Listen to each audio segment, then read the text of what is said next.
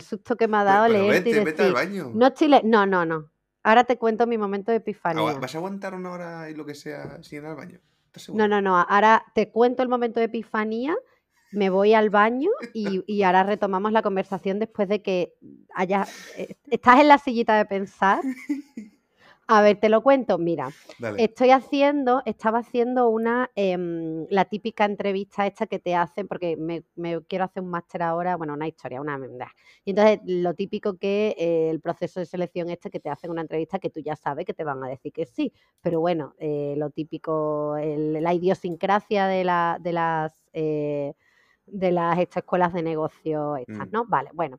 Eh, justo el chico que me está haciendo la entrevista em, me dice, oye, perdóname si me pasa algún perro por aquí me lame la cara porque tengo cuatro perros. Y le digo yo, pues tú perdóname si me salta por aquí un gato talibán porque tengo tres. Y, me, y hemos empezado a hablar de animales y le he dicho, claro, porque es que yo que soy vegana, y me ha dicho él, yo también soy vegano. Y ya, o sea, ha sido como, "Uh", es que, tío, es como cuando de repente tu Backstreet Boys favorito era, no era Nick Carter, era Kevin, entonces tú encontrabas a alguien que también le gustaba Kevin y era ese momento de comunión con otro ser humano, de, de- de- de comunión profunda e intensa, ¿sabes? Igual la Pues esto me ha los pasado. Backstreet Boys. Los No, tío, Boys porque a los todo el mundo le gustaba Nick Carter. Es el rubio ese, ¿no? Sí, ¿tú qué edad tienes? Yo tengo 25. Hostia, tío. Estoy hablando con un fucking Z. Hostia, tengo que cambiar ahora mismo todas mis referencias culturales para hablar contigo. No, entiendo los Backstreet Boys para que no me sé los nombres. No, no, A no. mí el que me no molaba el de, Si yo era te el hablo del- de. el de pelo sí. negro que llevaba la, la gabardina con todo eso. Pero no me sé cuál es el nombre. Pues será Kevin, no sé. A mí ese. El del eh, pelo negro, es que no sé, había mm, El que Howie. llevó el pelo largo en algún momento con su bigote. Ah, eh, CJ. Pues era ese. A mí me Bu- molaba Mira, ese. voy a hacer pipí, Dale, búscate dale. una foto de los los Backstreet, eh, exacto, de los Backstreet Boys y ahora, y ahora Dale, vuelvo. dale. Venga. Dos mil años más tarde. You are my fighter, the one this time. Ya estoy aquí. He abusado de tu amabilidad y he ido a hacer pipí y aparte me he hecho un café. Ah. I want it that way. Tell me why. Mm, mm, mm. Sí, me las sé. Sí, yo soy fan de Claro, los. Backstreet Boys. ¿Para qué no me sé Tú los lo nombres? eres. No me sé los nombres. Soy una mierda Pues- de persona que no se sabe los nombres. Claro, es eh, Pero sí que es Kevin el mío, ¿eh? El que me gusta a mí, el que me, Buah, el es que el me mola buen es, es, es Kevin.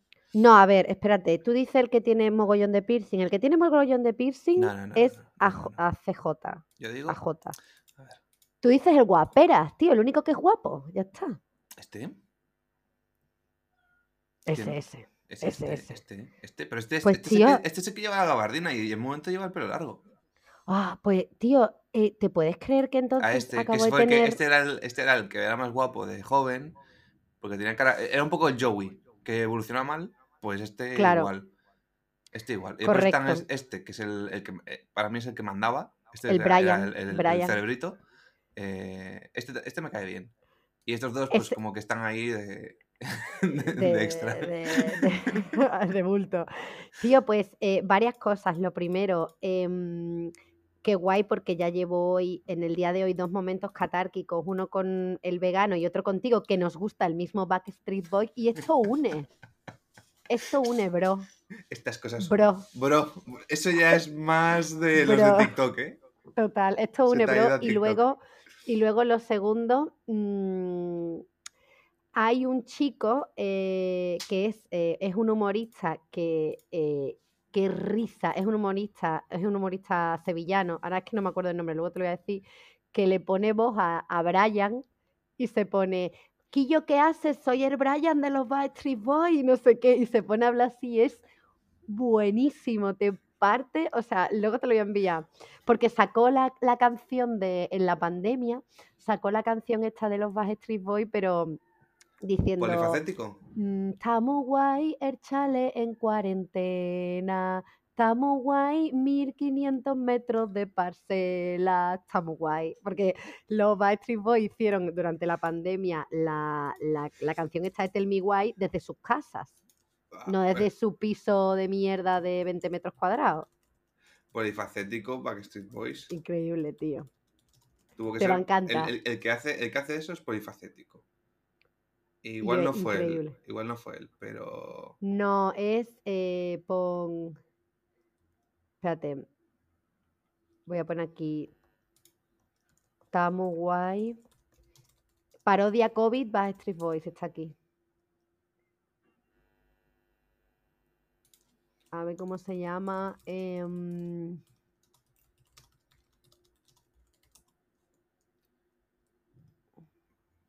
Bueno, no sé. Bueno, da igual. No Anyway. No sabemos. Luego te lo voy a pasar, pero si tú pones Tamu Guay, parodia Backstreet Boy, eh, COVID, te sale la canción. Tío, es que te parte. Y se pone, hola chavales, soy el Brian de los Backstreet Boys. Está hablando con un sevillano poligonero me encanta. Pues tienes, tienes que escucharte también los de polifacético, que también es andaluz. Vale. Y te va a flipar. A mí me flipa. Aparte hace unas. Hace. eh, un poco lo que hace. Eh, Mota. Con las canciones, Sí. que les cambia la letra y tal, pues está igual. Es el mismo ritmo, pero sobre todo canta de reggaetón. Entonces la. Los, los, em, los morancos también hacen eso. Sí, Y fueron este- los primeros en hacerlo, eh, cuidado. Vamos a darle el sitio que se merece a los morancos. Esos grandes humoristas. también, ¿no? Obvio, son de Sevilla. Esos grandes humoristas españoles que fueron los primeros que hicieron los, los, la- los covers de las canciones, o sea, cambiándole la letra. Y, mm, y son unos cracks. El de la humaíta, hombre. Pero ¿tú eres, ¿tú eres de Sevilla o.? Yo soy de Sevilla. Vale, es que sé que hay bastante hate en ciertas zonas. Yo viví en Sevilla un año, pero sé que hay. eh, si te vas a Cádiz o te vas a. Sí, los de Sevilla os tienen un poco pillados. Bueno, los de Sevilla, mm, esto se va a quedar grabado, pero no me importa. La, los, la gente odia a los de Sevilla, o sea, hay pique, y los de Sevilla nos da igual porque como no nos planteamos, no, no nos preocupamos por lo que dice el resto de la gente. ¿Sabes? Como cuando tú... te- ¿Sabes? Lo Mira, Coco. queráis. Sí. Ya veo, estáis, está despertándose. Estaba echando una hay, siesta. hay pique, hay pique, hay un poco pique derby, así hay un poquillo de pique en general, pero mira, yo, tra- yo vivo ahora mismo en Málaga, en Marbella concretamente, y no hay ningún problema, o sea, No, al- en Málaga, qué preocupación van a tener si están ahí de Chile en la playa. en Málaga no hay ninguna preocupación, ¿no? o sea, no, no, no. Pero también es verdad que los sevillanos somos muy especialitos, ¿eh? Cuidado que hay que echarnos de comer aparte muchas veces. Buah, y tanto. Es bastante gracioso ir por la calle y ir viendo. eh, ¿Podemos? Pepe. ¿Podemos? Pepe. Sí. Porque no tiene. Claro, es es- como. Pero aparte, es, es el único sitio en el que veo un 50% y es bastante claro, ¿no? Eh, es como. Sí. Es rarísimo.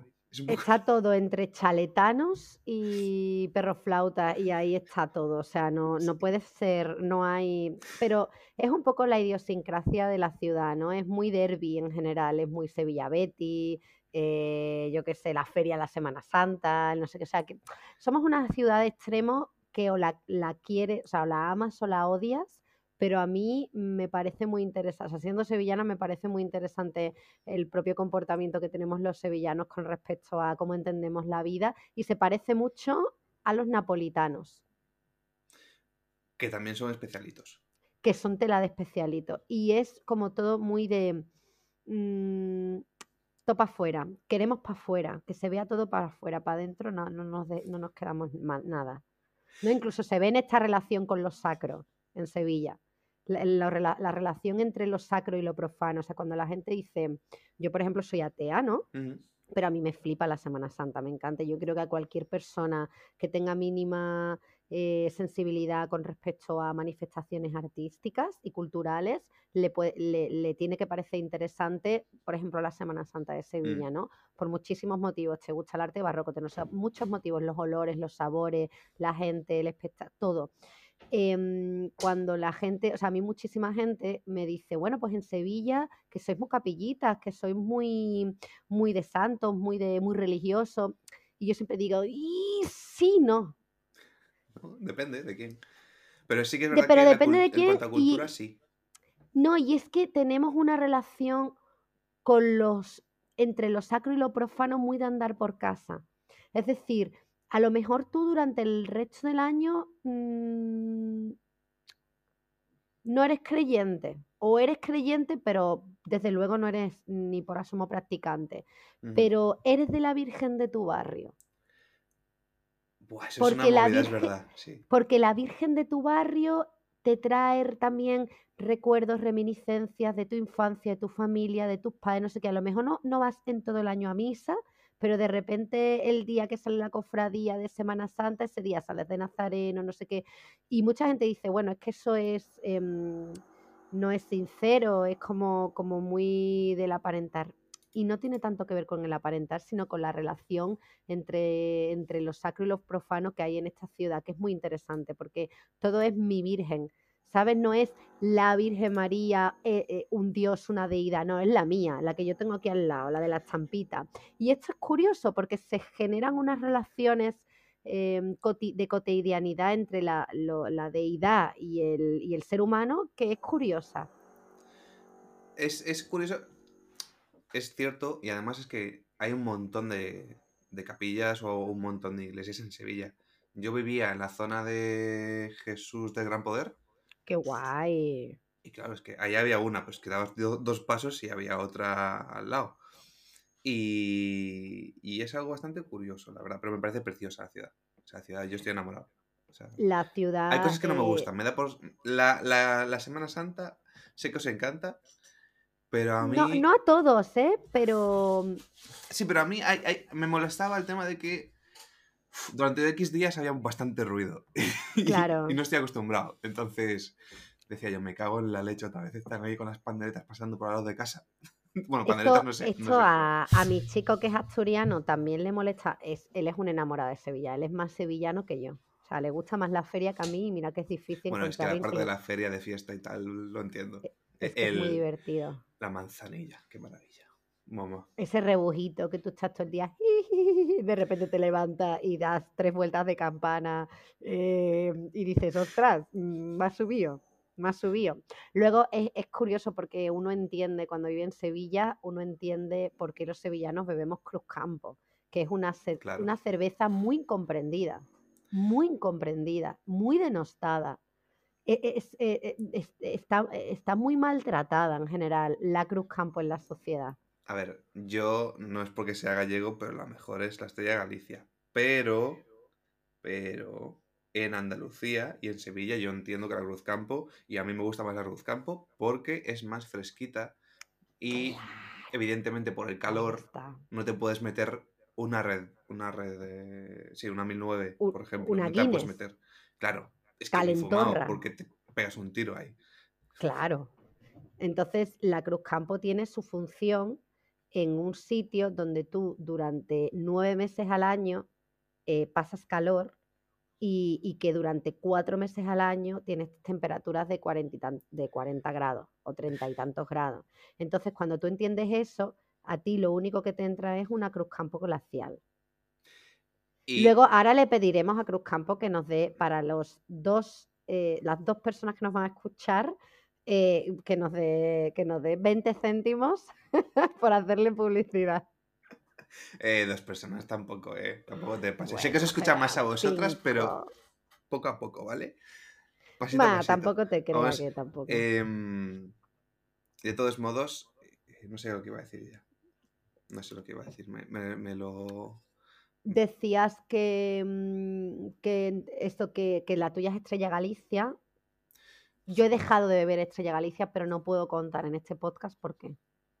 O en Uy. este, sí. Uy. Porque mm, no.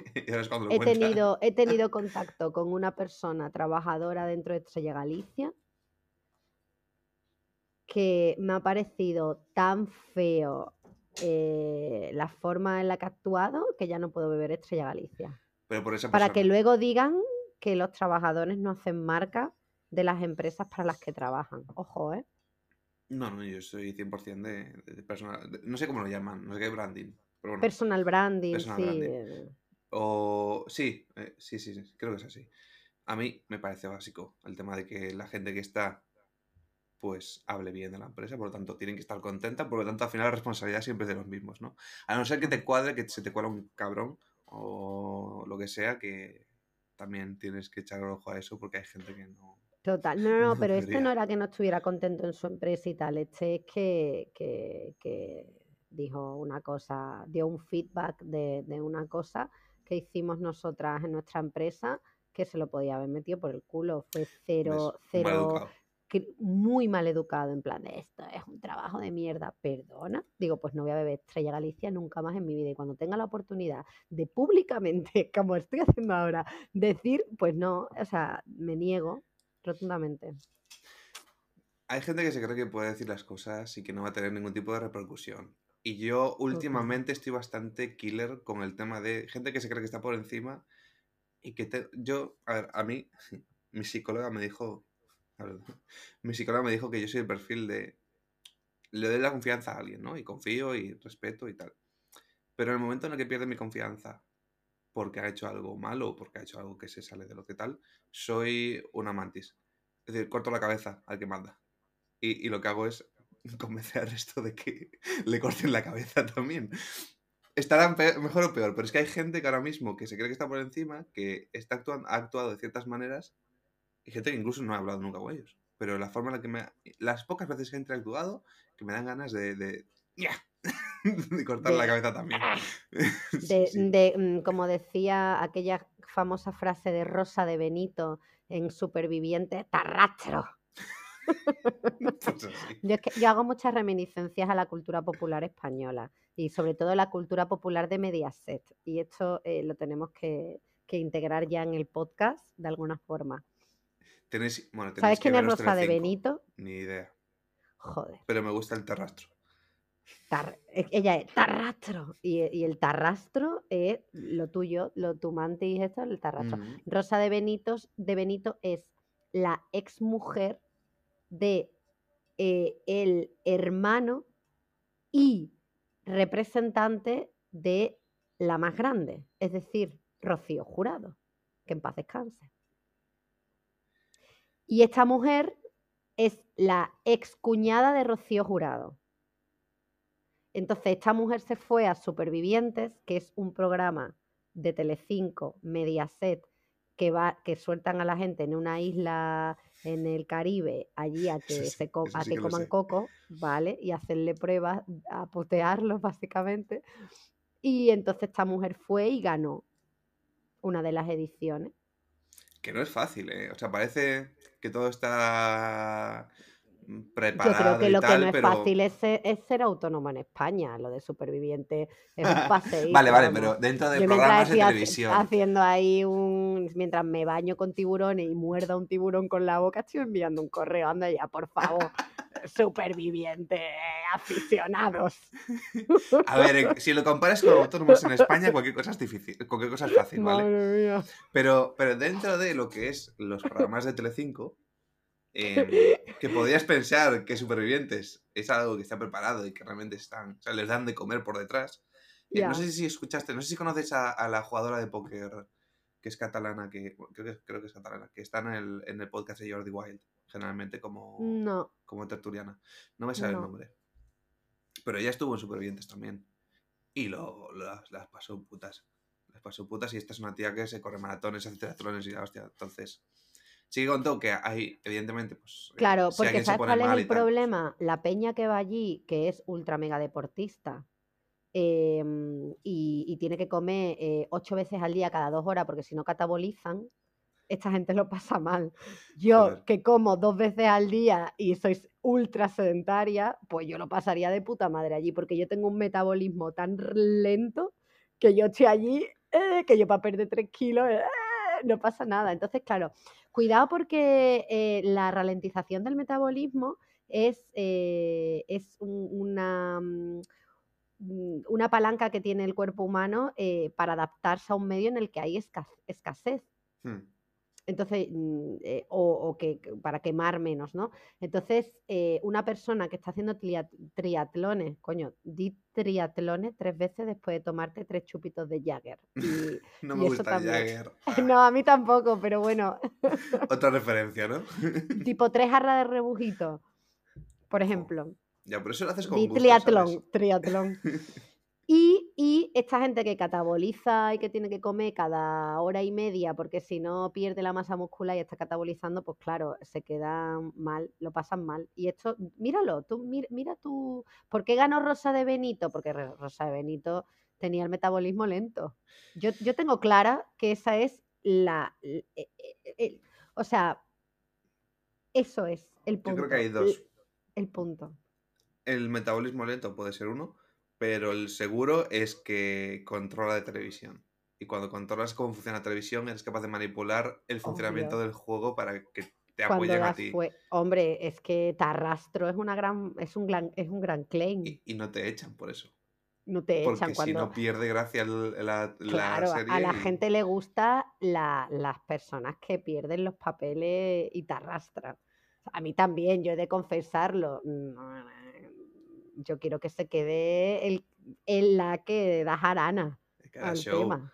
Claro, y entonces después el, el- el propio programa hace porque esa persona se quede y cuando hay votos se queda esa persona. Entonces, en realidad no es la persona que va a saber mejor sobrevivir, sino el que sabe sobrevivir mejor en televisión. Wow. Porque todo lo que está en Telecinco, la gente... Es que Telecinco es, en realidad es, la me- es el mejor, es el mejor canal que hay en España. ¿eh? Es el canal en el que más Vamos a decirlo. Vamos es el mejor canal que hay en. España, joder. Porque es el Sí, canal en el que puedes aprender cómo se hace televisión de verdad. Y esos son los que mejor han entendido a su público. Y si quieres aprender a hacer negocio, ellos son los mejores. Total, y luego es, es un gran máster de la vida. O sea, ¿ves cómo se pegan puñaladas traperas? Que eso luego dice mi padre, ¿ves, hija? Tú que eres una, cre- una crédula y que tú que confías en todo el mundo y que crees que todo el mundo va de buena, mírate un programita de Telecinco, cariño mío, que te vas a enterar de lo que de verdad es la vida. ¡Pa! Además son todos autónomos. ¡Pa, pa! ¿Sabes qué pasa? Es y una todo está actuadísimo, porque todo está preparado para el programa. Se montan las historias ellos solos.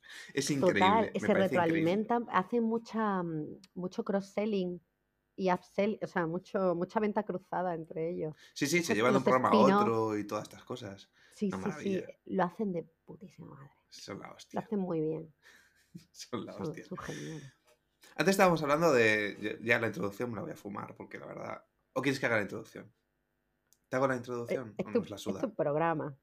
No sé, tú La piensas es que siempre depende de con quién lo haga, como presentador de tu programa y conductor de tu programa, yo eh, tienes que hacer siempre, te tienes que preguntar, ¿qué haría Jorge Javier Vázquez en esta situación? ¿Hacer una introducción o, continuar? Entonces, después de hacerte esta pregunta, haz- Bueno, pues como íbamos hablando, Como íbamos diciendo. este es Boris, este es Boris, Boris, Es que me gusta más este es Boris. Boris, Es que me este gusta más Boris. Boris.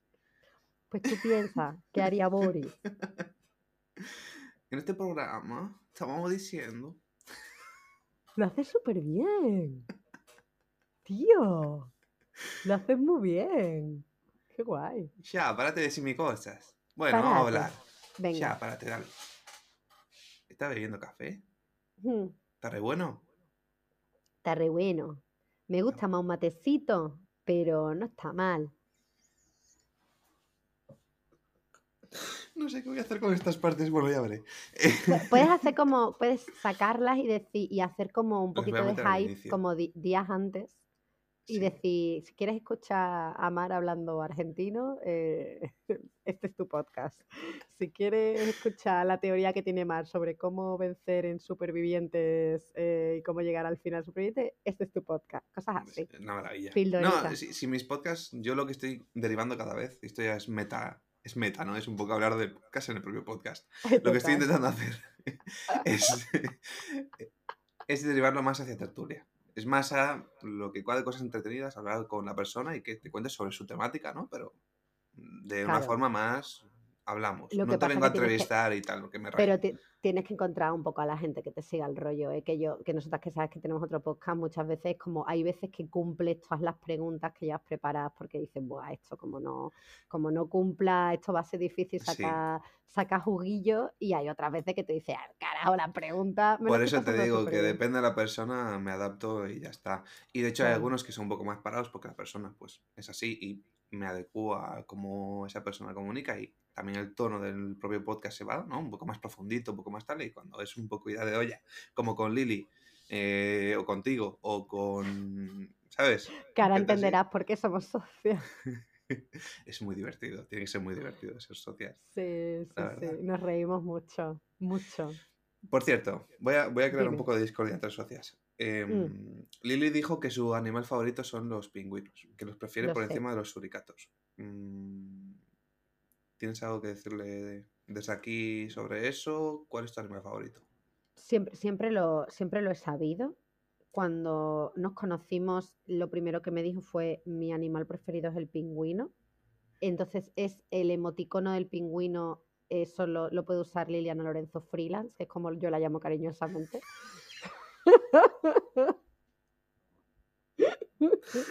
¿Por qué la parte de freelance? Vamos a ver. Porque yo la conocí cuando- porque ella tenía puesto el LinkedIn Liliana Lorenzo Freelance. Y en la y en la firma de correo Liliana Lorenzo Freelance. Y no sé qué estaba por todos lados. Liliana Lorenzo Freelance.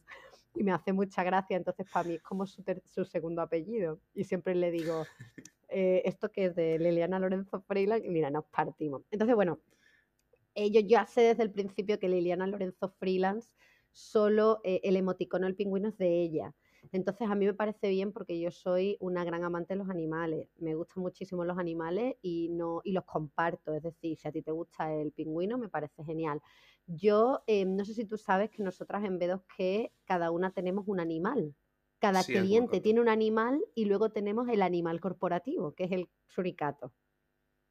Vale, entonces el animal corporativo es el suricato. eh, nosotras tuvimos un momento eh, catárquico en el que casi adoptamos un suricato, pero de- luego me di cuenta que los suricatos comen, eh, se alimentan de cucarachas vivas y me dio un asco que casi me muero. Bueno, la Y llevas a Sevilla y te limpia la ciudad. Joder, tú imagínate, un suricato en Sevilla se pone las botas, termina Hostia. siendo un, un- Un- una- un falete, un suricato suricato. falete, total. No, no, no, en Sevilla, claro, con esas cucarachas que miden 3, por 3, ¿sabes? Que tú dices, "Yo", ¿sabes? La, la metamorfosis de Kafka. Y te, y te ve ahí la... ¿O no es verdad? Y yo, y yo. Y las cucarachas en Sevilla, tío, por favor, No ese sé, tamaño. Qué asco de bichos. ¿Qué verdad. come? Yo creo que se alimenta de Cruzcampo, fresquita. No sé.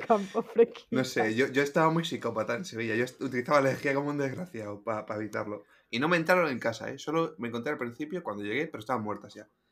Y, guau, locura. Me, me Es muy fuerte. muy loco. Bueno, eh, volviendo al tema, eh, los suricatos comen cucaracha, entonces ahí ya, pero nos parecen animales graciosísimos y nos encanta. Entonces son el animal corporativo. Y luego, cada una dentro de eh, B2K tiene su animal, su animal, un animal que le representa. Entonces, Lili es el pingüino total. Sí. Aparte, porque yo no sé si tú has visto a Lili bailar reggaetón, pero No, parece un pingüino. Pero creo que cuando vengáis pod- podemos comprobarlo. Pues por ejemplo, Lili haciendo twerking es igual que un pingüino. Entonces le representa. Yo, yo qué animal soy, que es que ahora viene lo peor todavía, que si creías que eso está- era bueno, lo mío es peor. Yo soy. ¿tú has- Mi animal es una cabra bebé. ¿Tú has visto las cabras bebé? Por favor, no hay cosa más bonita en este mundo. ¿Tú has visto las cabras bebé en algún vídeo de sí, saltando algo, he visto, algo visto, sí. yo soy eso. Sí soy. Me- me- en otra vida fui una cabra bebé. Y luego cada una tiene su animal. Em, entonces yo soy una cabra bebé, el suricato es el animal de Bituki, eh, Lili es pingüino y luego yo eh, pues soy mamá de tres gatitos. Entonces a mí los gatos me gustan mucho, pero me gustan todos los animales, menos las cucarachas, que las respeto, ¿Eso es un pero animal? mm, Yo considero un insecto. pero O sea, un yo insecto es un ser vivo, ¿no? O sea, Sí, seres bueno, vivos. una planta también es un ser vivo. Sí, pero eh, los insectos eh, so- están dentro del reino animal, entonces son Puede un ser. animal. Vale. El otro día tuve la misma discusión con mis chicos que me decían, es que un insecto es un insecto. Y yo, pero un insecto está dentro del reino, está reino animal, reino vegetal y reino de los hongos. ¿Tú no hacías conocimiento del medio cuando eras pequeño? Sí, pero. ¿Y no te acuerdas? No. Si era, es lo único que aprendemos en primaria. Reino animal, reino vegetal, reino de los fungi. Fungi porcini. De los, de los hongos. Los, los hongos. hongos, ¿sabes lo que he escuchado de los hongos? ¿Qué? Que mm, tienen algo que, o sea, que están conectados entre ellos. Eh, algo escuché en algún momento que Ah, están sí, conectados sí, entre que ellos. por, por, Rollo por Pandora de Avatar, ¿sabes? Igual. Total, sí. Sí, sí. Una maravilla. Eso sí, mm, no soy un ilusionado de las, de las setas, ¿eh? la verdad. Solo me gustan en el. En el risotto. En el risotto sí. Está bastante Gucci. Pero bueno. eh, Eso es porque no te la has metido nunca en una copa. hostia, eso empezó bastante mal esa frase. en una copa. En una copa. ¿Qué tipo de seta te has metido tú en una copa? Yo ninguna, yo no. Yo no soy de esas. Pero me Ah. la han contado. Ah, ah bueno. Tengo una amiga que lo hizo. No, pero bueno, todos sabemos la típica historia de las setas alucinógenas, esta de la selva, no sé qué, de un tío que se las comió, la ayahuasca y todo esto de un tío que se las comió y se, y se tiró en la selva dos meses creyendo que era un tigre de Bengala y cosas así. Buah. Que me parece maravilloso. Me parece la mejor forma de terminar tus días en este planeta. ¿Sabes? Consumiendo ayahuasca de esta y, y creyéndote. En mi caso, yo me creería un- un- una cabra bebé. Claro, Lili, pues un pingüino. O sea, iríamos así. Yo creo que deberías, deberías disfrazarte de cabra bebé, ir haciendo como una cabra bebé. En carnavales. Además es mi cumple, podía pedirte como regalo de cumple. Tu cumple es carnavales. El 24 de febrero este año. Ah, yo Cuadran nunca carnaval. celebro carnaval. Es que carnaval no es tanto de Se- del Sevilla, ¿eh? Mm, bueno, es que en Gal- eh, Es bueno, una, es una fiesta, es una fiesta, es una fiesta extranjera. Cádiz, puede ser. extranjera. Ojo, que volvemos a las peleas andaluzas. Que no, si yo amo, Volvemos yo a las peleas andaluzas. Yo no quiero decir nada, pero si hay alguien de Cádiz que quiere defenderse, Pero yo no estoy diciendo que no sea una buena fiesta, estoy diciendo que para Sevilla es una fiesta extranjera, porque en Sevilla los carnavales no se celebran. ah, entonces os vais a Cádiz de fiesta. Esto sí, Ah, esto sí. ojo. Pero que en Sevilla no es una fiesta típica que se celebre, o por lo menos cuando yo vivía en Sevilla no. Em, pero mm, los sevillanos inundan Cádiz en todos los momentos del año, incluido obviamente carnavales. Para mí, por ejemplo, yo que tengo No. familia en Canarias, a mí me gustan mucho los carnavales canarios. Es que tiene pinta de pasárselo bien. Sí, son, son, son más mm, tropicales, o sea, son más de, mm, de ponerte bachata, que Claro, también te tiene que gustar. a Cuidado. mí me gusta bachata. Sí, A mí sí. De hecho, en, en la boda, el año que viene, en vez de bailar vals, vamos a bailar bachatita. qué boda. La mía. ¿Tú te casas? No, me lo invento. ¿No? Ah, bueno. Sí, sí, sí, me caso el año que viene. No es broma. Joder, eso es que no me escuchas el podcast, ¿ves? Y no escuchaste mi entrevista con, con, con Quijote. Ostras, qué grande Quijote. Entonces con Quijote hablasteis de bodas. No, no, cuadró, que le estaba Y contando... probablemente Quijote te ofreció eh, a- a ser él el wedding planner, porque conociéndolo, eh, este saca, Se apunta a una fiesta. se este. apunta a una fiesta y dice, uy, que te va a casar, espérate, invítame, que te, te, te corto yo el jamón. Te has quedado yo, "Ah, pues, con, con cara de que, que- ¿qué me estás contando? ¿Qué, qué está pasando aquí? Te ¿qué está arrastro. Te arrastro. Jaja, no, ¿qué ha pasado? Sí, sí, no, cuadró que le estaba contando esto, pero porque estaba contándole de dónde vengo. Y cuadró que yo a mi, a mi chica la conocí trabajando. Era la directora, la directora de comunicación de, de una de las empresas que me dijo, siempre me decía que no, o sea, que no me iba a comprar, pero que le llamase. Que no, pero que le llamase. Pues al final, ¿En serio? sí, Jolín, has visto. De Qué lo que da la vida, ¿eh? qué bonito. ¿Y, y tu animal es? ¿Cuál es tu animal? El lobo.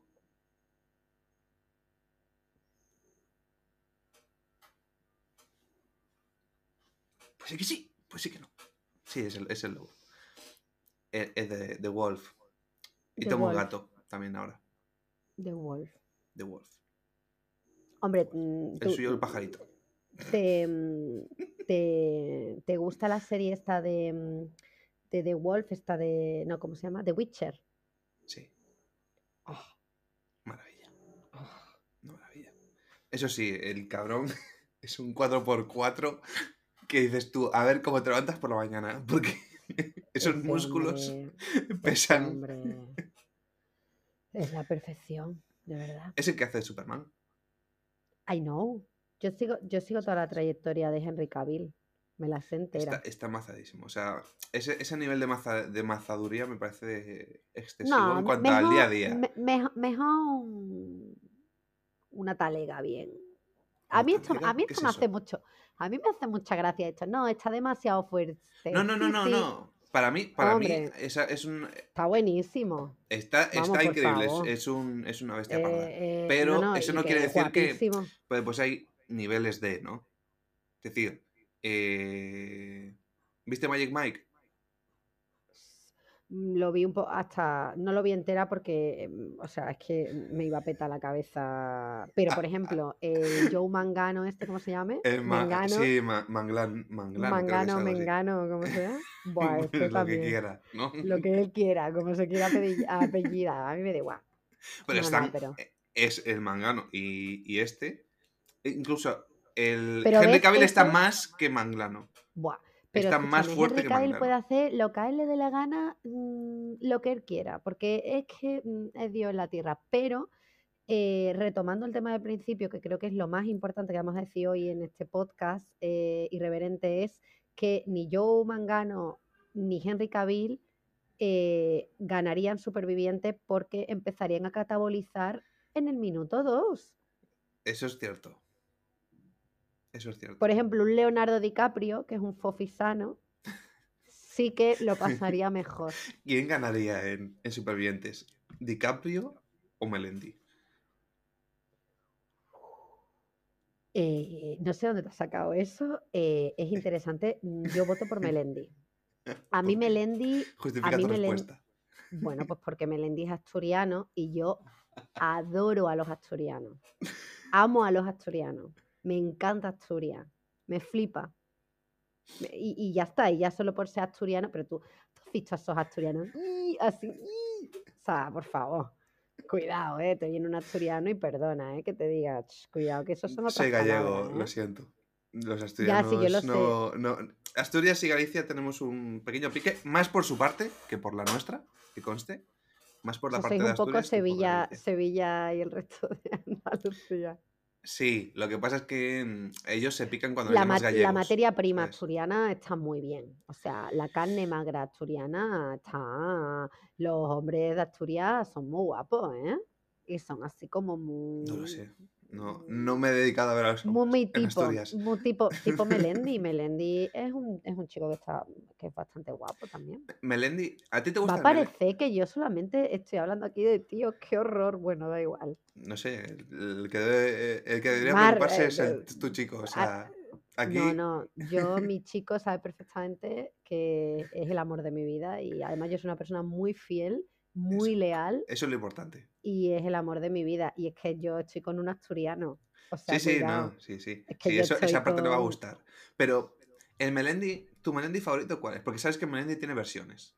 Tienes la Yo versión. Melendi drogata, la versión Me- Melendi... Melendi Fumeta, Melendi de, de, ¿cómo se llama? de la Alameda de Hércules en Sevilla.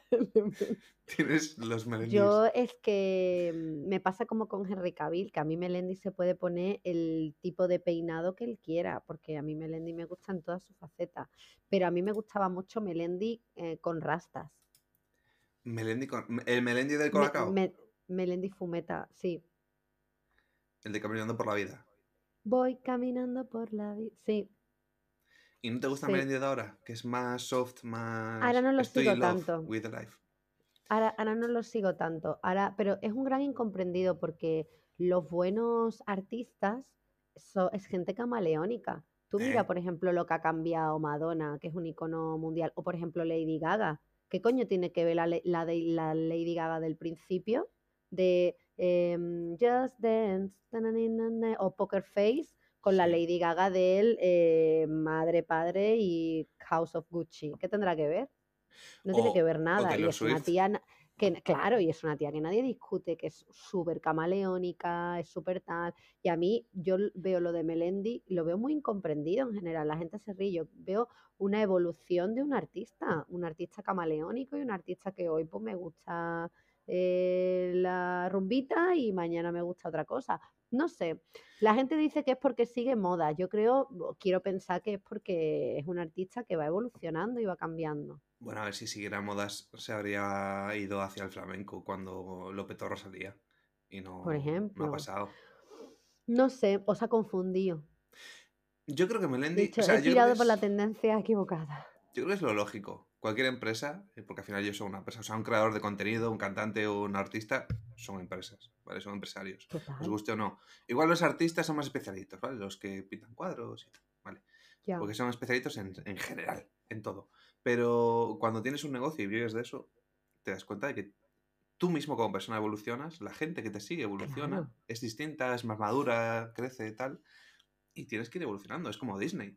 Disney también sabe lo que hay.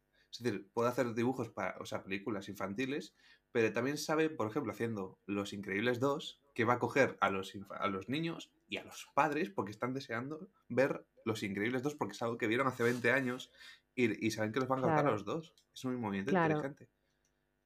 Sí, sí. Y nada, nada tiene que ver em, la Blancanieves heteropatriarcal, eh, falocentrista de los años 50 que, que la, que la Frozen, en plan de a tomar por culo todo el mundo, me voy a crearme un castillo de tal. O Me voy eh, sola. me voy sola, ¿sabes? Eh, No zuga aguanto. Pesado. Así. no Zumurai, ¿sabes? Esto de- sea, nada que ver, entonces ha- evolucionado. O Me voy con la zanahoria. Con el-. O, Mo- o Moana, que a mí me encanta, es mi peli, una de mis pelis preferidas. Moana. Moana es, es una de las pelis que mm, tengo un sentimiento encontrado con Moana. ¿Mm? Me parece un poco floja en ciertas cosas y pues hay otras que me gustan, ¿no? Por ejemplo, el- Hombre, es una peli de Disney. es que yo soy muy fan de Disney. Ay, ay, ay. A mí me flipa Disney. Yo me veo todas Yo tengo. Disney Plus. también.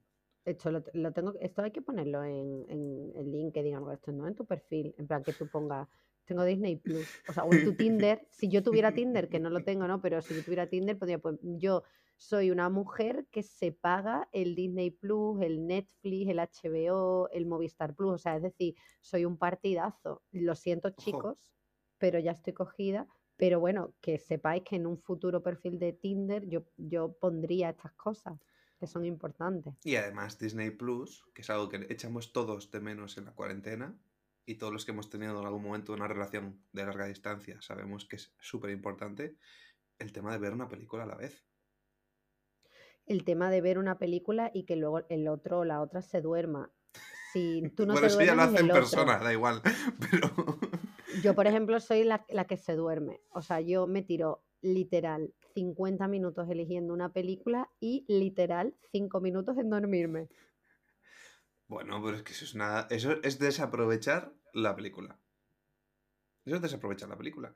Si entrásemos en tu Disney, en tu Disney Plus, Sí. ¿qué encontraríamos? ¿Qué, qué es lo que has visto?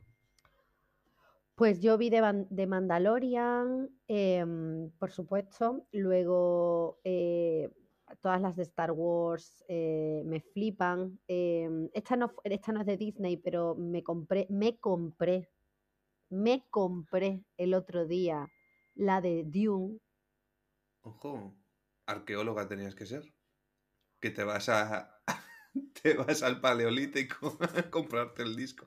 Bueno, sería por lo menos de alta calidad, súper guay. No, que, no, pero que me compré en, en Amazon Prime. O sea, de Ah, te compraste. Te lo compraste. Ah, pero eso. O sea, pagué los 13 euros para ver la Pero peli. eso es alquilarla. Sí, la alquilé, claro. sí, sí. ¿Alquilaste una película por 13 euros Sí, cuando podías haberte ido al cine por la misma cantidad de dinero o un poquito más y gozarla aún más? Sí. Para dormirte a los 5 minutos. No, no, esta la aguanté, ¿eh? Porque a mí todas Porque las, a mí, casi 3 horas de película, ¿eh? buah, pero me, me- a mí estas películas tipo, eh, tipo Star Wars, eh, yo qué sé, fantásticas, Harry Potter, estas películas me flipan. The Witcher, Game of Thrones, o sea, todo lo que sea, mm, dragones, bichos mm, y, ¿Y hombres mundos con poca ropa? hombres con poca ropa y universos distópicos eh, o futuristas me flipan. Yo todo lo que sea salí, salí de salí de lo que vivo todos los días. O sea, a mí películas tipo, me encanta por ejemplo el cine de Almodóvar, ¿no? Pero eh, me cuesta, a lo mejor veo una película al año. ¿Por qué? Porque yo, a mí lo que me gusta es salir de, de mi, de mi universo actual, de, de la realidad. A mí me gusta imaginarme cosas. A mí me, o sea, te gusta la fantasía. Y te gustan la las cosas también relacionadas con... Porque además esas, todas las series que me has dicho son eh, ambientadas en temas, pues, además de fantásticos, en medieval, medieval, excepto sí. Star Wars, que es futurista, pero a la vez, a la vez no. Porque Star Wars tiene ese rollo de... Sí, te vas a un planeta... retro medieval, Sí, sí, sí. Es que es algo que a mí me flipan también, pero... ochentero. mm, ¿Por qué crees que es? O sea, ¿por qué está relacionado con tu afición por... O sea, porque estudiaste arqueología al final. Está relacionado con mi, con mi luna en Libra, no lo sé. No, está Ascendente. relacionado. mi, mi ascendente Capricornio. Capricornio total. Con la luna en... Sí, con sí. la luna en Virgo, no sé. No, em, yo, yo creo que en realidad más que por lo que estudié, ¿no? Es porque em, siempre soy, soy una persona con muchísima imaginación desde pequeñita. Me encantan, y me encanta imaginarme otros mundos, me encanta la exploración, me, me encanta la historia, me encanta todo lo que sea eh, soñar, todo lo que sea soñar eh, para, para adelante o para atrás, es decir, tanto para el pasado eh, y explorar como hacia el futuro o a, o a otros futuros imaginarios. Entonces yo soy una gran consumidora de este tipo de, mm, ¿no? Del género fantas- fantástico, ¿no? Me flipa Tolkien, me leí obviamente el Silmarillion, Señor de los Anillos, no sé qué, hace ya mogollón de años, me leí y soy ultra fan de, la- de, de Harry Potter, como no podía ser menos, de Witcher, Game of Thrones, o sea, soy una friki, una friki, no una fricaza porque no sé todos los, o sea, nada, pero me gusta, me gusta Marvel, me gusta, o sea, Qué me maravilla. gustan, me gusta la fantasía, me gusta, me gusta, tío, me gusta. Eso eh, está guay. Eso es, sí. eso es guay. Y, mientras haya un dragón y una y una espada, es que me, me lo, me lo, me lo, me, me- me encanta, me encanta la fantasía, todo lo que sea de mundos nuevos, nu- eh, ah, me gusta todo eso. ¿Qué no me gusta? Pues bueno, una peli sesuda, que, que me las veo también, ¿no? Porque a mí me gusta el cine, pero una peli sesuda que te hable de un autónomo en España, pues esto no, no me gusta. Uf, no, ya, ya lo vivimos. Somos ya los vivo, protagonistas de eso. Joder, entonces eso no, pero todo lo que sea estos mundos fantásticos, el medievo, el no sé qué, ¡guau! me encanta, me encanta. Me vamos, me puedo tirar maratones del Señor de los Anillos eh, un día, un domingo entero viéndome además la versión extendida del Señor Con- de los Anillos. Con ¿eh? comentarios del Con director. comentarios del director y de los actores y de Tolkien si, si estuviera vivo. O sea, sí. Solo te falta, ese día solo, te falta con- ponerte la camiseta de Flash y parecerte a Sheldon ya. O sea, ya rollo. Ese día me pongo mi sudadera de la NASA eh, cinco tallas más grande y me pongo con mis tres gatos, con mi chico que también le gusta mucho esto y con un bol de palomitas del tamaño de África y para mí es un plan jodidamente perfecto. Claro que sí. Eso es. Así, así se vive bien, joder. Así Así estamos sí. tranquilos, coño.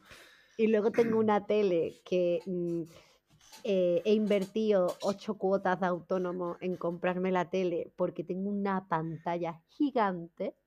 Y tío, y mi casa, claro, tengo una pantalla como para un castillo medieval, pero mi casa es más rollo cuchitril eh, del siglo XXI. aquí cada uno. Y aquí hay que invertir en lo que vale Estas la son pena. prioridades. Y son prioridades. Estas son prioridades. Efectivamente. Vale. Ya está. Sí, sí, no, no. Tú, tú inviertes en esa tele enorme y entiendo que el sofá es equivalente. De hecho, te lo voy a En cuanto a cómodo. De, buah, mira, mira este sofá y Ese mira mi es tele. Eso es. Eso son 65 pulgadas por lo menos. Eso, em, a ver, es que no me puedo poner de pie porque si no me dejas de oír, pero esto es, o sea, yo mido unos 70, ¿vale? Pues la tele a mí me llega por aquí. O sea, esto es, es- grande de cojones mi tele. Es que te lo he enseñado y pensaba que iba, se iba a ver como las pirámides, más, más masivo, Más pero en real- imponente, ¿no? más imponente, pero en la realidad es que es imponente, ¿eh? o sea, es, es grande de cojones la tele. Está. Compramos la tele más grande que había. Ya te digo, 6 o Pero, 7 pero de calidad también, ¿no? Sí, sí, es una. Es importante porque, claro, escoges una tele grande, pero está a Samsung. 1080. Te jodes, ¿sabes? No, no, no.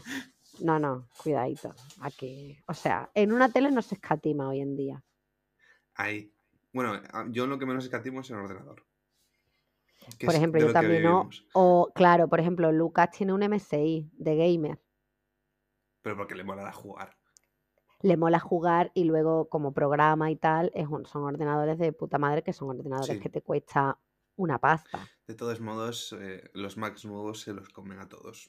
No Yo nada. tengo un MacBook Air y tengo que decir que estoy tremendamente decepcionada eh, con la calidad del Mac y que mi Lenovo de 500 euros funcionaba mejor que mi MacBook Air de mil y pico pavos. Ya ¿Cuál lo he tienes? dicho, ¿Qué MacBook Air tienes? no sé, el MacBook Air, solo hay uno, ¿no? No, No. eh, hasta, yo esto no lo sé, ¿Cuándo lo compraste? eh, pues hace menos de un año. O sea, tuviste que comprar el M1. Yo tengo un MacBook Air M1. Yo, yo evidentemente quiero los Pro nuevos y que viene Y con un feliz. procesador que se fulmina a cualquier otro. Pero, bueno, cualquier otro No que no sea dedicado y que te valga 900 pavos el procesador. te quiero decir. Claro, no sé, pero yo, por ejemplo, tengo eso, me costó mil y pico el, el ordenador y, mm, y tengo que decir que hemos sido engañados. Hemos sido sido engañados. engañados, pero seguiría comprando Mac por el postureo. ¿Tienes iPhone?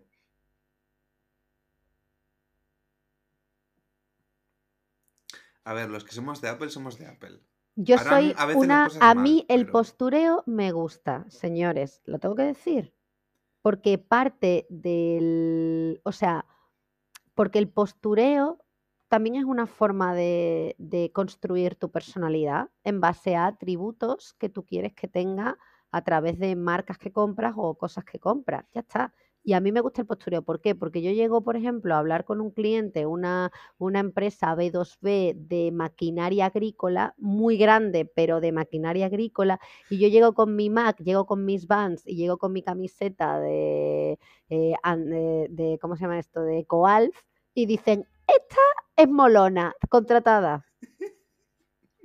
Y esto es así, o no me digas. Esta es la estrategia de... cierto, eso Esta es la cierto. estrategia de captación de B2B, ¿te imaginas? Esa es la estrategia de ventas de puedo estar pelado, pero me vas a ver llegar como si fuera el puto amo, ¿sabes? No sé, pero no, por ejemplo, si yo vengo, si yo vendo estrategias molonas para captar a, a público millennial, generación Z, en redes sociales, Eres estrategias coherente. digitales, bla, bla, bla, no voy a aparecer ahí mm, vestida de Máximo Duty. No sé si me explico. No, pero es coherente. Es Claro. coherencia, ¿no? Es, es, es que no te que no haya una disonancia entre lo que dices, lo que haces y lo que ves. Mira, yo, eh, mi, mi padre me dio solamente un consejo cuando yo emprendí y me dijo, cariño, cómprate un buen ordenador. Te juro que me muera. Y yo, y mi padre es cero digital, o sea, obviamente trabaja con ordenadores, pero que es cero, cero para eso. Y me dice, cómprate un buen ordenador, cariño, que se te vea llegar bien, que, que, mm, que esto para vosotros es importante. Y, y, y tenía razón el hombre, tiene razón. Y no solo el ordenador, también el coche, según el tipo de sector en el que estés, eh, importa. Mira, a mí, a mí me pasó una cosa cuando yo, uno de mis primeros trabajos fue en Italia. Yo estuve trabajando mucho tiempo en Italia. Yo trabajaba en una agencia de publicidad italiana para marcas eh, pues de moda y tal, ¿no? Me acuerdo perfectamente que lo primero que me dijo la directora comercial, que yo empecé a, trabajar en el departamento comercial y, y era ya mi jefa, lo primero que me dijo ella es, em, eh, de hecho me regaló un bolso me dijo, lo primero que van a mirar los italianos cuando llegas a la oficina a vender algo es qué bolso llevas y qué abrigo llevas. Y si, y si es, es malo, no te van a comprar. Y me regaló un bolso de Michael Kors, ella, de que era suyo y me dijo, toma, porque claro, yo estaba mm, pela, obviamente, no Claro, tenía, me obviamente. voy a gastar eh, lo que me ha costado, no, no me voy a gastar, ¿sabes? Pero, pero fue eso. Y ahí aprendí mucho, o sea, no lo cuento, no te creas que esta anécdota a mí, o sea, no, incluso me molesta esta anécdota, no sé si me explico, porque es como que, mm, oye, te van a comprar por lo que llevas, no por lo que eres. Es como que choca un poco, pero he de, he de decir que eh, hay parte de, mm, de la, de, de lo- del aspecto, no del aspecto físico, o sea, hay, hay parte tangible física que, que sí que es verdad que todavía tiene relevancia. bueno, a ver, al final, quieras que no, tu personalidad influye en cómo vistes. Es No, y decir, que por- si tú eres una persona más abierta y si tú eres una persona, pues como tú, vegana y demás, pues la probabilidad de que lleves EcoAlf o una marca similar es mucho más alta que, que yo, que yo no soy vegano, la lleve. Porque está más cercana a tu más forma de en línea, pensar, a tu tal. Y entonces es más coherente y las personas tendemos a ser coherentes. Y Claro, mostramos en nuestra forma de vestir, en nuestra forma de hablar, en lo que nos gusta, Claro, entonces ella me decía, si tú, si nosotros le vamos a ir a vender eh, una estrategia de trade marketing a, por ejemplo, Pandora, que es una marca de joyas, tal no sé qué, eh, apareces con una vestimenta y con una serie de, y con un tal, un atteggiamento, dicen los italianos, que, mm, que no es lo mismo que si, si le vas a vender, bueno, no sé, era un poco la historia esa. Y Camaleónica, mm, como sí, Melendi. entonces, bueno, por eso yo creo en el postureo. Yo soy 100% fan del postureo. Sí. Después Como, ya, como te te importa la gusta, eh, como te gusta plazo, Telecinco, te gusta el postureo. no veo la tele, pero sí. Me gusta. Respeto Telecinco. Yo también Lo respeto respeto. tele. Respect, respect. Respect. Como respeto al alcalde de mi ciudad. Abel Caballero. ¿Las luces de Vigo? ¿Te suenan? Las luces de. Vigo, las luces de Vigo son los padres. Las luces de Vigo, tú sabes que las luces de Málaga son infinitamente más bonitas que las luces de Vigo. Pero ¿quién hace Hemos más sido engañados. Vigo. ¿Quién gana? Vigo. Vigo. Vigo. ¿Quién tiene todos los hoteles a reventar? Vigo. Bueno, Málaga también, ¿eh? Ya, pero, pero- sí, sí. Pero, Pero, por, re- pero rellena tú aquí los hoteles con el frío que hace, ¿sabes? y con la lluvia. y con la mierda de tiempo total, total. Esto sí. poco se habla. Sí, no, no, se habla mucho. Se ha encargado el alcalde de que se hable mucho. Hombre, si está saliendo el hormiguero. Ya, ya, es verdad. Pero las luces de Málaga son más espectaculares. Y no, no dicho por mí, sino dicho por Marta, que trabaja con nosotras y que mm, ella vive parte del año con Lili eh, y ha ido a Vigo y, eh, y también ella ha vivido mucho en Málaga y, mm, y ha visto las dos y, ella dice, no, Málaga es mucho más tú, espectacular. tú date cuenta de que Málaga puede ser más espectacular en cuanto a más bonito o, o cosas más llamativas. No, pero porque es lo que que pasa- Lili no paga factura de la luz porque la iluminamos desde Vigo de noche. ¿Vale? Eso está... No, no, si me ilumináis a mí, o sea, mi terraza, cuando yo quiero hacer un chill out, di- directamente la, la Te luz, llega eh, claro, me llega. del árbol. La luz secu- secundaria esta, ¿cómo se llama? La luz... ¿La refracción es? Eh, No, no refracción. No, es como... eh, la- no, las, la iluminación indirecta. Esto, Te cagas. ¿Ves? Sí que todos son ventajas. todo. A ver, 17 a y media tengo que terminar. Entonces, ¿me quieres hacer alguna pregunta que tú digas, no me quiero ir de aquí sin preguntarle a Mar em, qué marca de café bebe? No lo sé. La Algo, no algo tengo que- ninguna que diga yo. Es imprescindible que se la pregunte o me muero. No. Eh, ya te he dicho yo que esto, este podcast era para pasarlo, es para pasarlo bien, es- de entretenimiento, es de hablar cosas interesantes que salgan, pero sobre todo pasárselo bien, porque estoy hasta las narices de los flipaos que dicen, no, no, yo quiero aportar mucho valor, mucho valor. Y digo, me comen ap- los huevos tu valor. yo Yo, quiero creo, divertirme. yo, yo creo que aportar valor son los padres. Se tiene que decir que estamos en la, em, ¿cómo se dice? En la dictadura del inbound marketing.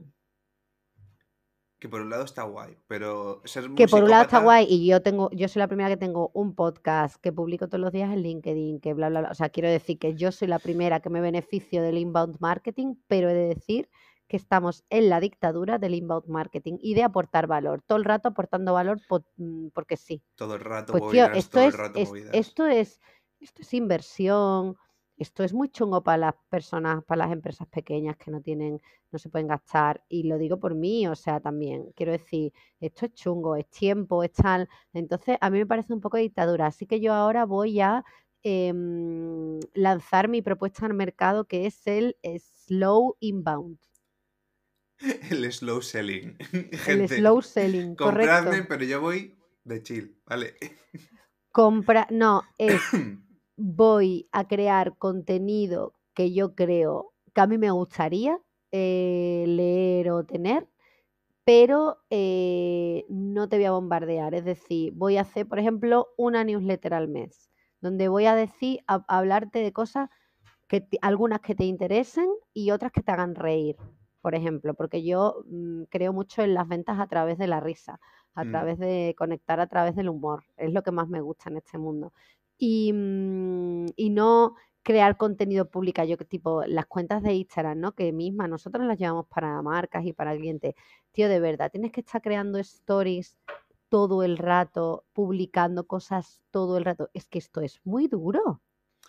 Es que es muy jodido y aparte es sobrecarga, em, no sé en qué momento sacas cosas de valor ya, porque llega un momento en el que te quedas sin cosas de Claro, es- valor y al final, por eso también están derivando, en cierto modo, a, a utilizar influencers, a, a utilizar creadores de contenido. Yo creo que los creadores de contenido y la economía de creadores de contenido es lo que va a petarlo por necesidad y porque además también son gente que ya crea contenido cada día y que si está asociado a tu marca, que comparte valores, comparte intereses y tal, perfectamente puede ser un representante que traiga gente a tu marca. Tienes que gastar dinero, sí, pero coño, eh, es De lo que estáis haciendo mm, ahora mismo, hay muchas empresas que hacen cosas que dices tú, no, o sea, se está pasando de hacer cosas. claro, El estrés en el equipo de marketing, que es otra cosa que no están teniendo en cuenta, y dices tú, es que no me dais tiempo a crear cosas de verdad guays. claro, exacto.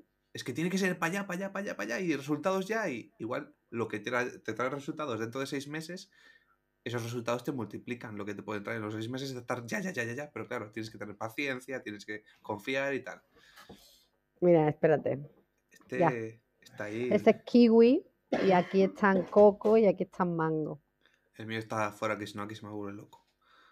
Está loquísimo. Pero, pero efectivamente mm, es eso y de hecho es como una de mis líneas de negocio, ¿no? Es decir, yo ahora empiezo a monetizar mi marca personal, o sea, la monetizaba antes en el sentido de conseguir clientes para mis empresas, pero ahora la empiezo a monetizar como persona mm, influyente, en cierto sentido. Claro. Y Y eso son marcas que se me acercan, ¿no? Y me dicen, oye, los valores que tú estás, que tú estás transmitiendo, el tipo de contenido que generas y la comunidad que estás creando, que esto es mucho, yo he hecho muchos posts hablando de esto, em, no se puede, la gente no se puede imaginar lo que es llevar personalmente una comunidad. O sea, es mucho tiempo es un trabajo full time, es mucho tiempo que en mi caso yo lo saco de mi tiempo personal. Pero también porque te gusta. Me Es que si no te encanta, gustase ya no habrías empezado con ello. me encanta. A mí lo que me, a mí lo que me gusta es compartir. A mí me gusta dar, me gusta aportar, me gusta compartir, porque, porque es además eh, ser recíproco y se retroalimenta. Pero eh, la gente tiene que entender que, y las marcas tienen que entender que si tú te acercas a una persona que tiene una comunidad de 40.000 y visualizaciones de medio millón y estas historias, tú no le puedes ofrecer eh, pago en más leads o en equity o en, venga, va- promociona este curso y te llevas el curso gratis, perdona. Mira, aquí a partir de 5.000 euros hablamos, ¿vale? Campeón. No, no, Bueno, y, y en YouTube, en YouTube pasa lo mismo, ¿eh? Eh, Gente que tiene suficiente audiencia como para que poder negociar, pero uno, no saben negociar, ya. no saben lo que pueden cobrar y dos, eh, las marcas van flipadas. O sea, yo, no, te lo regalo y tal. Entonces, sí, mira, a partir de 10.000 hablamos y si no, adiós.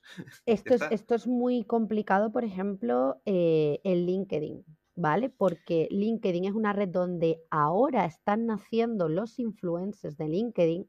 Sí, Estamos, no, no hay estamos viviendo el nacimiento y LinkedIn es la red social donde los contactos son más caros. Los leads son más, es la red social con los leads más caros, pero de mayor calidad. La panequita. chavales, a pagar. Y luego, exacto, y luego es complicado porque, eh, o sea, LinkedIn no es una red, o sea, yo por ejemplo hago, hago un post, ¿vale? Y yo puedo tener desde medio millón de visualizaciones, comentarios, likes, tal no sé qué, a 90. Con casi el mismo tipo de contenido.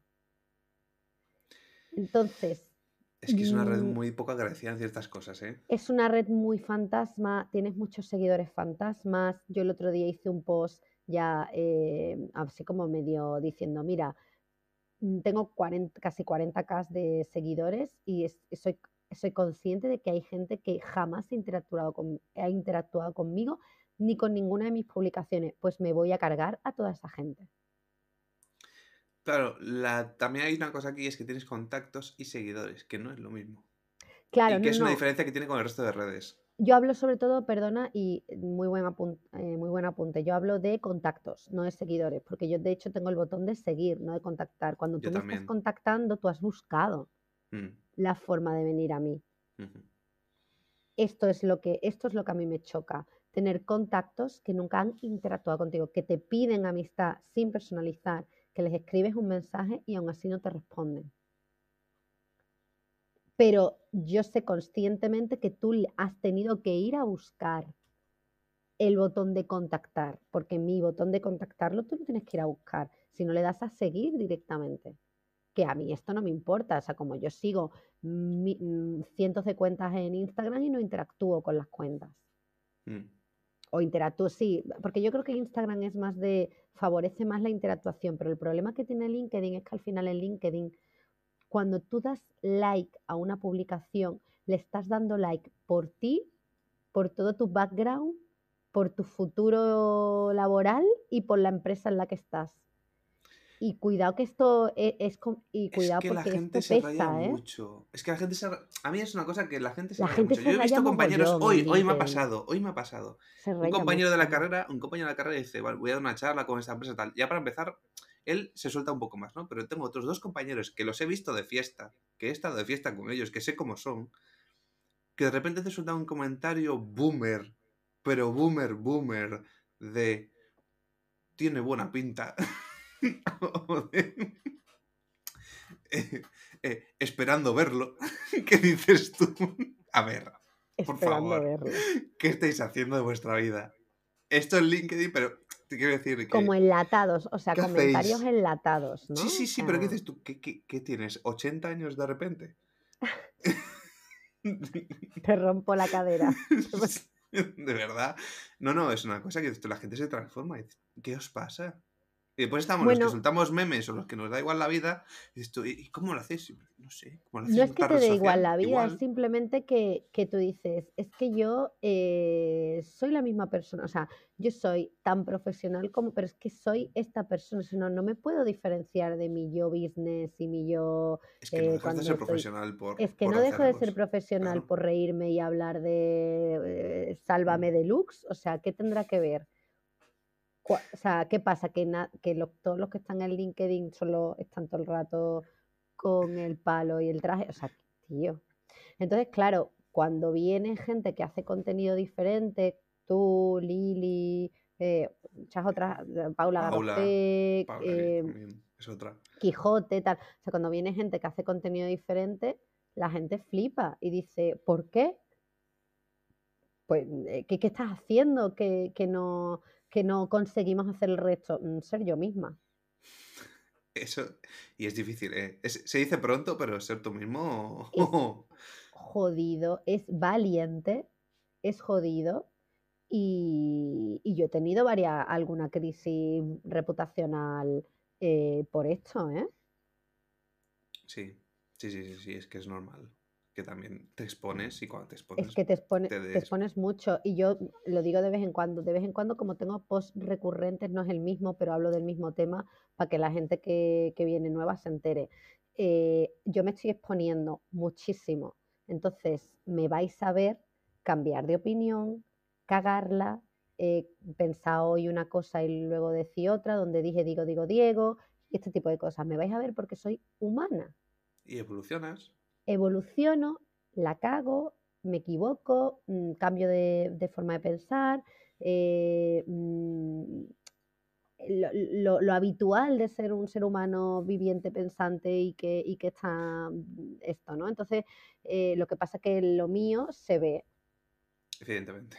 Y cuando no eres nadie y no te ven, pues Claro, y cuando no eres nadie tal. Entonces, eh, yo siempre digo, abogo mucho por la indulgencia, porque al final es como, oye, es que eh, hay que ser muy valiente para exponerse. Yo no tengo problemas con exponerme, pero hay que ser valiente y hay que tener mucho cuidado también con cómo tú te estás, estás interactuando, porque detrás de una cuenta hay una persona.